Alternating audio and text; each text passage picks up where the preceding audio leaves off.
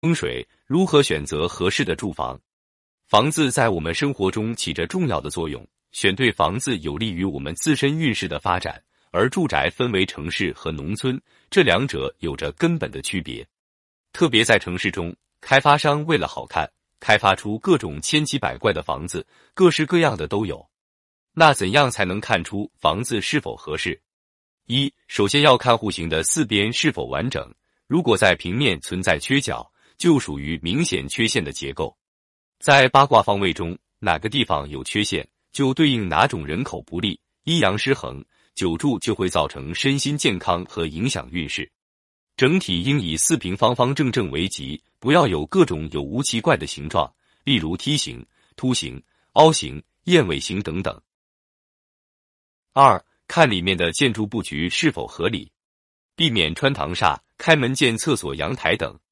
最关键的是门主灶这三个关键位置，按照八宅理论布局是否合理。历来风水学家对此都十分的看重，三者的配合是相生的关系，占据九星吉位，阴阳相配为吉，一定要符合风水上的要求。但不管怎么配，其中厨房避免在西或西北的位置，因为这两个是财位，忌有火来克。还有厕所的位置，因厕所是污秽之地。一定要设在阳宅内的凶方，以镇煞气，不要和卧室、厨房挨得太近。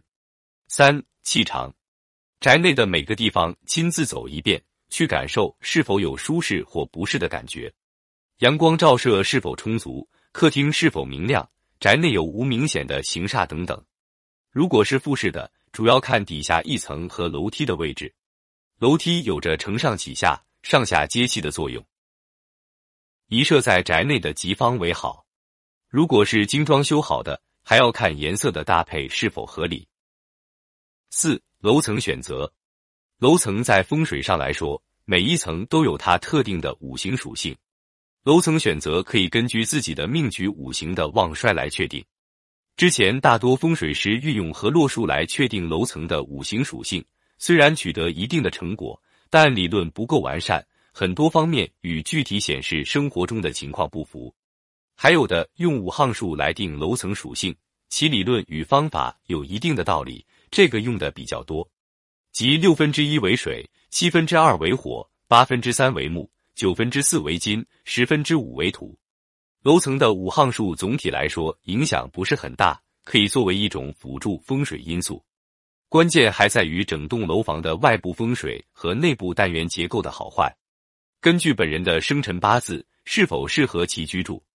风水作为中国古代的建筑理论，可以说是中国传统建筑文化的重要组成部分。它蕴含着自然知识、人生哲理以及传统的美学理论观念等诸多方面的丰富内容。